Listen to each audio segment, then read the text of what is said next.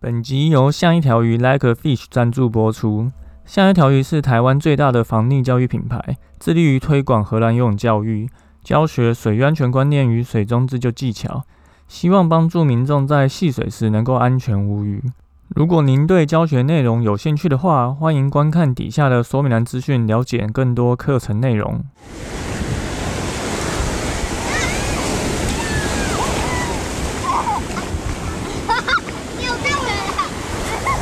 现在时间下午五点钟，海水浴场关闭，请尽速从水里上来，谢谢。Hello，大家好，你现在收听的是救生日常，我是焦哥，来到本周的新闻报报啦。这周刚好是清明连假，大家有出去玩吗？这一次前两天又湿又冷啊，真的有这个清明时节雨纷纷的感觉。不过，焦哥看南台湾的海边，据新闻报还是挤爆的，就那希望我们这个疫情可以不要跟着爆。现在已经大部分人都打完两剂疫苗，那像焦哥已经打了第三剂，那看新闻中标者似乎好像也没有什么严重的重症嘛，我记得是九十几趴都是轻症，所以今年应该是没有理由又把游泳池关闭啊。那如果真的有什么万一的话，那就欢迎大家来海边找焦哥上课啦。哎，大家都是久了，还真的是会去怀念以前的在海边的日子。好。那本周一样有三件事情要跟大家说。好，第一个是这个 Go Ocean 海游通海洋油气风险资讯平台啊，这是这个是一个由我们国家海洋研究院建制的一个海洋油气的一个资讯平台哈。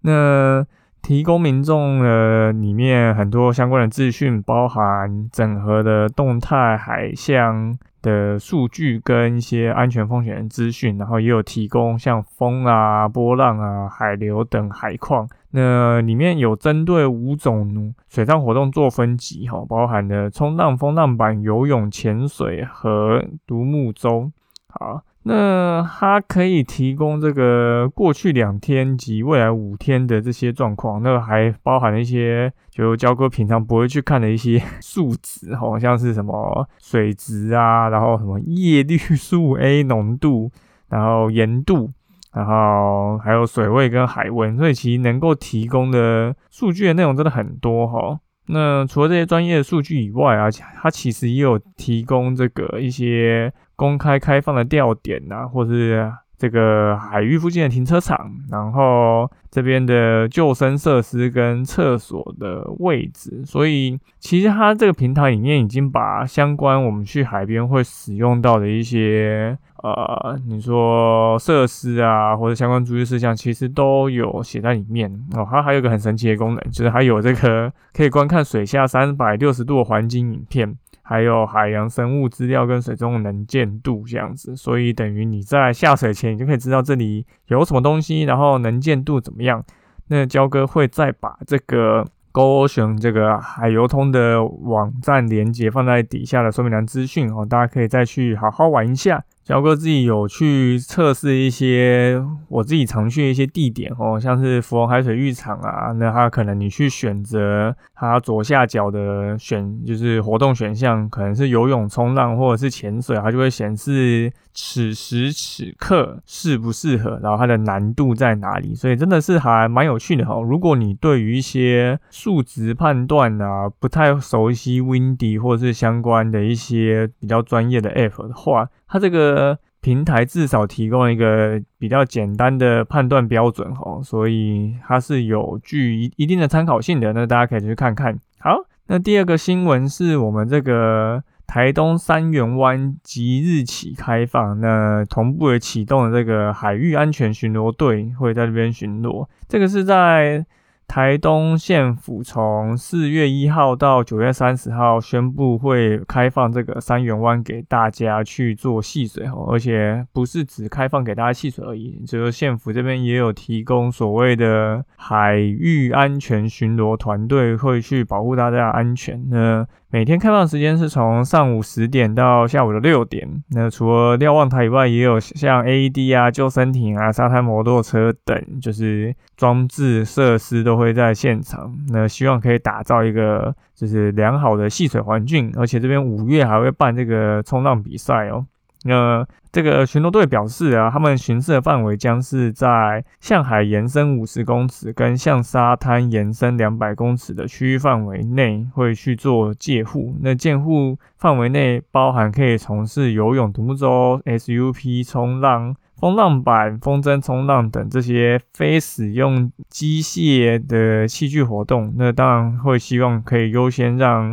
游泳的民众就是。戏水，而不要去，就是因为你有载具而去影响到纯粹没有载具玩水的休闲民众。这一次台东县政府做了一件很棒的事哈，就是他在这边设立了这个海域安全告示牌哈。那这告示牌其实，如果大家有看到这个新闻资讯图片的话，里面就有特别把很多注意事项标上去，比如说这边有离岸流，然后有水母，然后你必须注意潮汐跟浪的变化。而且呢，还有一个非常重要的一件事，它有把中央气象局的 QR code 放上去，所以当你是一个游客，你到达现场了以后，你可以直接用手机去扫这个 QR code，你就可以看到目前这里的。比如说潮汐状况，然后天气状况，大潮小潮，其实都可以自己就可以去了解哈。那一般如果大家没有习惯性自己去 Google 或用 App 操作相关资讯的话，你到现场其实直接看着这个告示牌去扫，马上就可以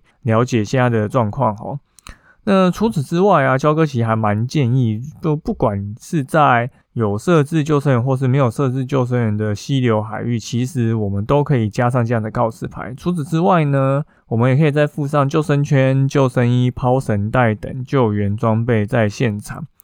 那我相信这样其实一定可以大大降低各地发生溺水意外的几率。关于相关的一些交割的建议措施，以前也写过一篇相关的文章。那交割一样会把这个新闻跟这一个相关的延伸阅读的资讯放在底下说明栏，大家可以再去看一下。好，最后一则资讯哈，是交割要分享一个影片给大家看哈。这个现在因为开放水域其实越来越多地方可以划独木舟跟 SUP。那如果你是初学者的话，其实你对于船的方向控制啊，其实是会有需要做一些练习的。那刚好焦哥最近看到一个国外的一个。阿北在操作这个划船的这个影片，非常就是优美哦，就是非常流畅，所以想分享给大家看。如果你有先点去这个影片看，你会看到这个玩家他其实是用他的桨当做舵，然后在需要转弯的时候，类似。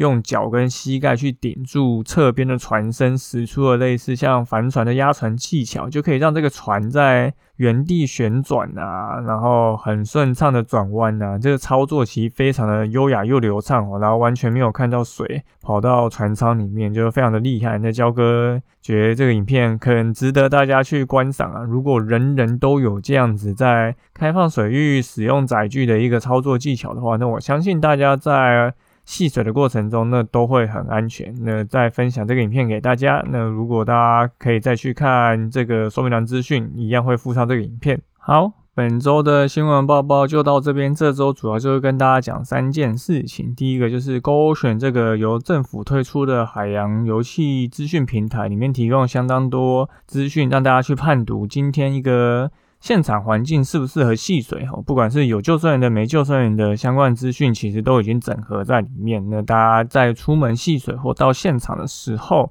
都可以使用这个平台来看一下。再来第二件事情就是台东三元湾已经可以开放戏水，而且现场也有安全巡逻队，那大家可以去这个地方戏水。这里也是台东唯一的海水浴场。再来就是焦哥最近看了一个非常的厉害的控船影片哦，那大家可以再去看一下，人家在操作船去划桨的时候有哪些的技巧在里面。那大家也可以。自己有空的时候去参加活动的时候，可以稍微试试看。好，那本周的新闻报报就到这边，感谢你收听今天的救生日常，我是焦哥。如果你喜欢我们的节目的话，那请到 Apple Podcast 留言并给我们五颗星，那也欢迎推荐给身边的朋友。如果你有 IG 账号，有想要听什么主题，也欢迎私讯跟我们说。那我们就下次再见喽，拜拜。